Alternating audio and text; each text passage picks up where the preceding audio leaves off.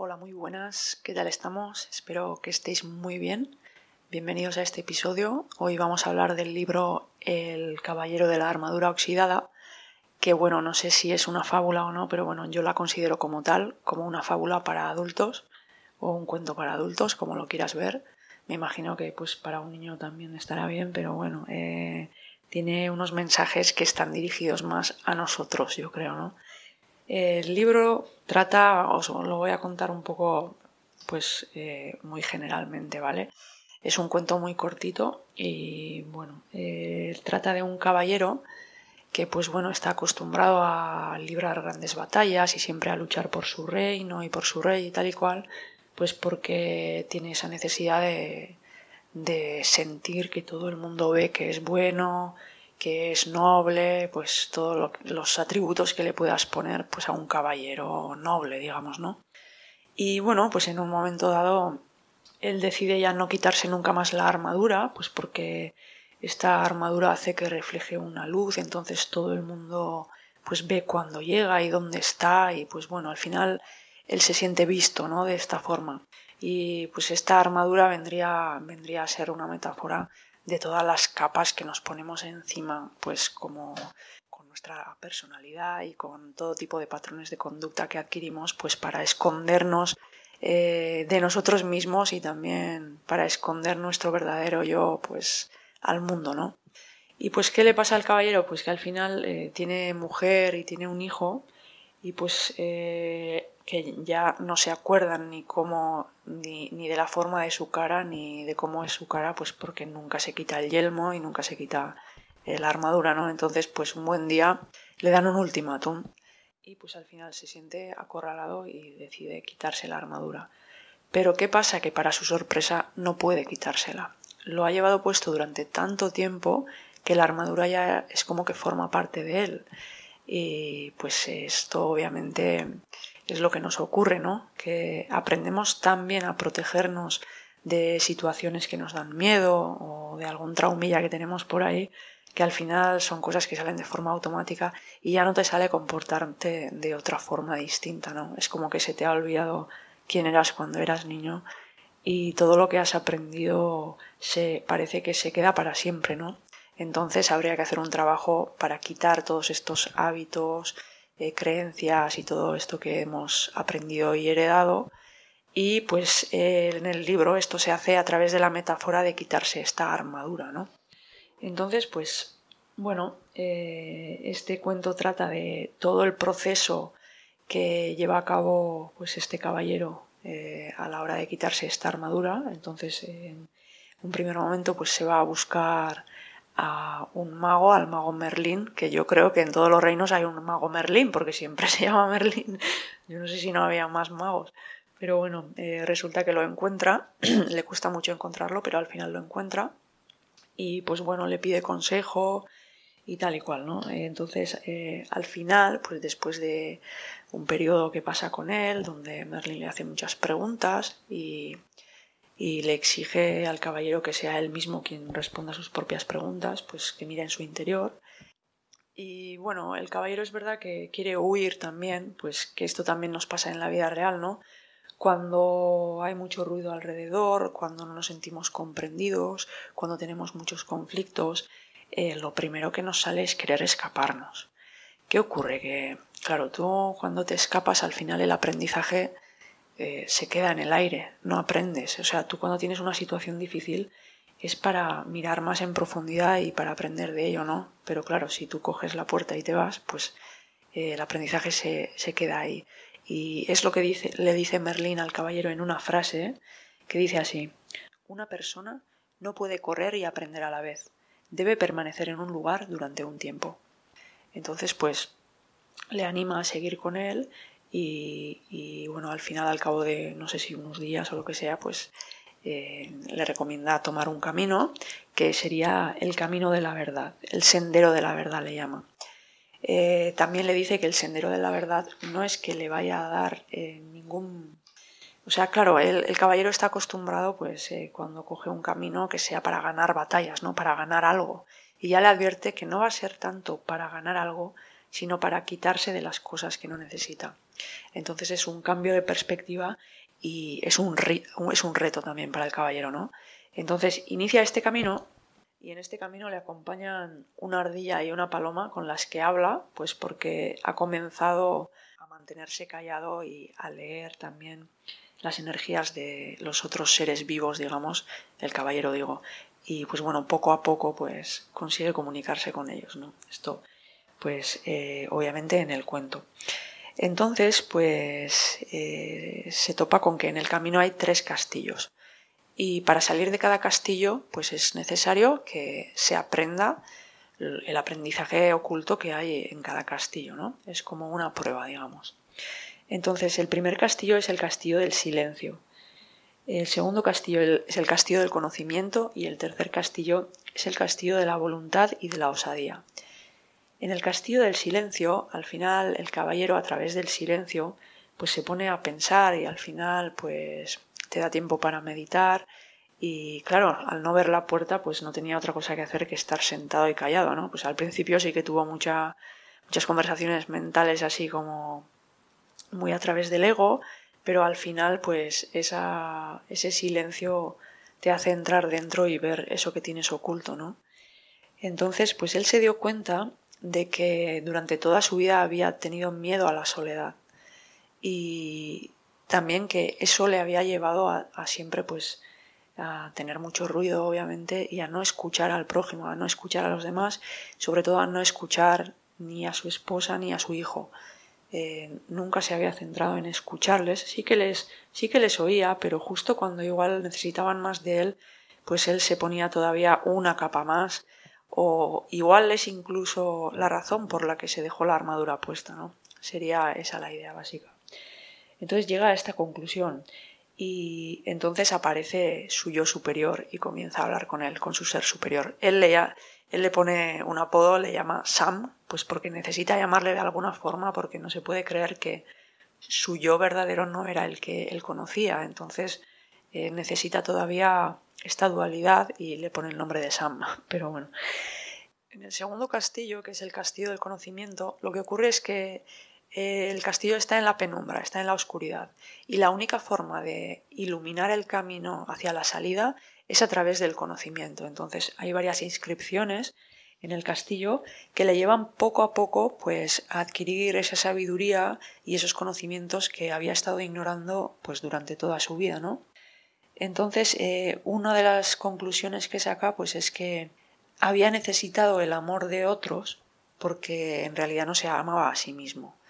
Entonces, eh, su forma de amar al prójimo también era a través de la necesidad. Él, él necesitaba de los otros pues para pues para mm, cumplir con sus perspectivas de vida o pues por ejemplo a su hijo le necesitaba porque cualquier caballero que iba a librar batallas necesitaba un sucesor después en la batalla cuando él ya fuera demasiado mayor para pelear y a su mujer la necesitaba pues para que mantuviera todas sus mansiones, todos sus castillos impecables y nunca había prestado atención a lo cansada que estaba ella, ¿no? Pues bueno, esto es solo una de las conclusiones eh, a la que llegó, pero bueno, después pues eh, tiene otras conversaciones con Merlín también, que aparece en todo este sendero de la verdad algunas veces y le da algunos tips pues para, para enraizar ese conocimiento que está adquiriendo poco a poco, ¿no? Entonces, eh, Merlín le aparece una vez más y pues le hace una diferencia entre la ambición de la mente y de la ambición del corazón. La ambición de la mente cree que, que la ambición es tener más cosas, ¿no? Al final todas esas cosas suelen ser cosas materiales. Y la ambición del corazón sería más como aceptar que, que todos somos uno, ¿no? que hay una unidad y entonces que en cuanto más des a otros, más vas a crecer tú y más vas a tener. Esto lo hace a través de una metáfora de un árbol, de un manzano, concretamente, que dice que cuantas más manzanas da a la gente y cuantas más personas alimenta, más crece el árbol y más frutos da. Y esto pues dice que el mago Merlin dice que esto sería aplicable a nuestra vida real y que si aprendiéramos del árbol pues nuestra vida sería mucho más abundante y esta sería pues la ambición del corazón. bueno, eh, no os lo he comentado, pero durante todo este camino, pues según, según el caballero va aprendiendo cosas, pues se le van cayendo capas de la armadura, entonces se va sintiendo cada vez más liviano y más ligero. Y esto, pues, esto facilita su camino y su aprendizaje, ¿no? Otra cosa de las que se da cuenta es que cada vez que está en un castillo el tiempo pasa mucho más rápido de lo normal, que, que él no se da cuenta y no es consciente de ello, pero pues la ardilla y la paloma le dicen que ha estado muchísimo tiempo dentro del castillo y él no se lo puede creer. Entonces la cita que le dice Merlín para darle respuesta a esto es que el tiempo pasa con rapidez cuando uno se escucha a sí mismo. Y bueno, si, si consigues hacer esto verás que es verdad. Al final tú cuando te centras en ti mismo es como que entras, no sé si en otro espacio-tiempo, no sé cómo lo quieras llamar, pero es verdad que las cosas dejan de funcionar como las creemos a través de la mente, ¿no? Es como si todo fuera parte de otro paradigma totalmente distinto. Pero bueno, sin más por comentarlo únicamente. Entonces, eh, después nos queda el último castillo, que es el castillo de la voluntad, de la voluntad y de la osadía. Y en, en este castillo, pues al caballero le esperaba un dragón. Y pues lo primero que se le ocurre es, es pelear contra él, pues como siempre había hecho, ¿no? Pues ir a luchar con él, pues a capa y espada. No tenía la espada porque se la había dejado, pues porque Merlin le había dicho que no tendría que haber luchado, entonces estaba un poco indignado porque decía, Joder, como que Merlin me ha dicho que no tengo que luchar y tengo aquí a un dragón enorme. Y pues bueno, tras hacerse daño varias veces, pues porque no puede con el dragón, se da cuenta de que en realidad el dragón es interno, ¿no? Entonces lo que ve es solamente es una proyección suya, son sus miedos y pues sus creencias pues reflejadas en ese dragón que se le pone enfrente, pero en cuanto él se pone a pensar que eso es solo una proyección y que es parte de su imaginación y que en realidad no existe y que no hay nada que le pueda hacer daño y que se puede abrir, en ese momento puede atravesar el camino, el dragón se hace diminuto y, y al final pues el caballero se da cuenta de que el poder está en sí mismo, que él mismo es parte es parte no, pues es él mismo es el creador de su propio destino, ¿no? Entonces que él puede conseguir lo mejor y lo peor para él y esto vendría a través de la imagen del dragón. Entonces, pues bueno, después del tercer castillo, pues ya el caballero ya puede ver la cima de la verdad y se encamina hacia allí y allí hay un paso en el que no puede pasar, no puede pasar porque hay, pues no sé, una piedra que, que obstaculiza el camino y allí hay una inscripción. Y en esta inscripción pone, aunque este universo poseo, nada poseo, pues no puedo conocer lo desconocido si me aferro a lo conocido. Entonces, claro, él, él está aferrado a esa piedra pues para intentar pasar, pero bueno, está un poco, eh, pues casi casi que se cae al abismo, ¿no? Eh, tiene un precipicio en un lado, no sé, pues está a punto de caerse, se le están agotando las fuerzas y la inscripción dice eso. En ese momento la paloma y la ardilla pues quieren ayudarle, pero en el libro dice una frase que creo que es muy, muy importante. Y la frase dice así, se sintieron tentados de ayudarle, pero se contuvieron, pues sabían que a veces la ayuda puede debilitar a un ser humano. Y no sé si esto os ha pasado alguna vez. A mí sí que me ha pasado y, y es muy frustrante porque, bueno, igual ves que hay personas que te quieren ayudar, pero eh, lo que están provocando es contraproducente, pues porque al final cada uno de nosotros tenemos nuestros dolores internos y nuestras teclas, que si tocan esas teclas eh, saltan todas las alarmas en, nuestro ser, ¿no? Y de repente toda la vida se te pone patas arriba en un segundo. Y es muy frustrante porque, claro, tú ves que alguien te está intentando ayudar, pero no puedes responder como le gustaría a esa persona y te sientes peor aún por eso. O sea, ya te sientes mal porque te, te has desestabilizado por completo y te sientes todavía peor porque, porque no has respondido como esperaban y pues pues te da pena pues haber defraudado a alguien, ¿no? Pero bueno, al final se trata de que confíes en tu camino y pues bueno, que de eso que se te ha tambaleado en la vida, pues que también tendrás que aprender algo, ¿no?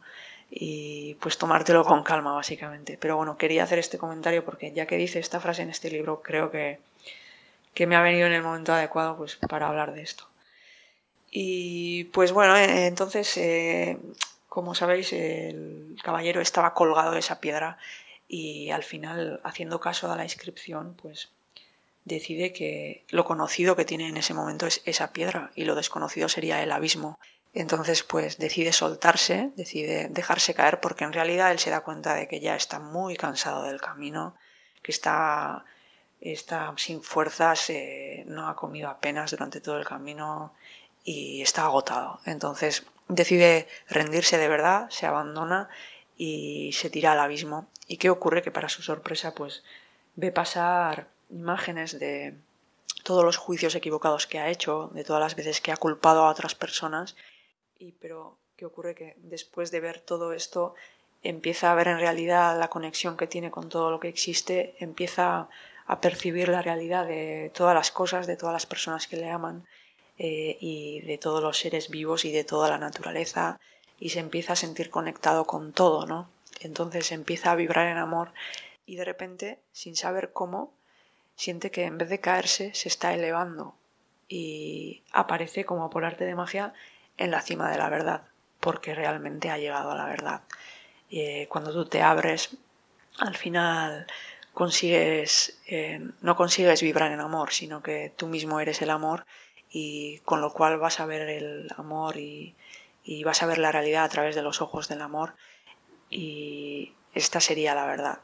Vale, creo que esta es una fábula, o bueno, un cuento, un libro que es, aparte de, yo creo que es una historia bonita, pero bueno, esto ya para gustos los colores, ¿no? Pero bueno, creo que tiene píldoras de sabiduría bastante potentes y creo que es un cuento que se lee muy fácil y también que se puede leer varias veces porque es verdad que con la vida que llevamos a veces aprendemos algo y se nos olvida. O no se nos olvida pero no lo aplicamos.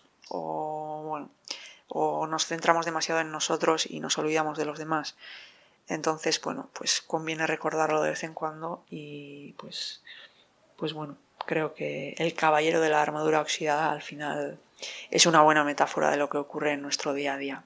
Así que pues intentemos ya quitarnos todas esas capas que nos hemos puesto, que parecemos ya cebollas andantes.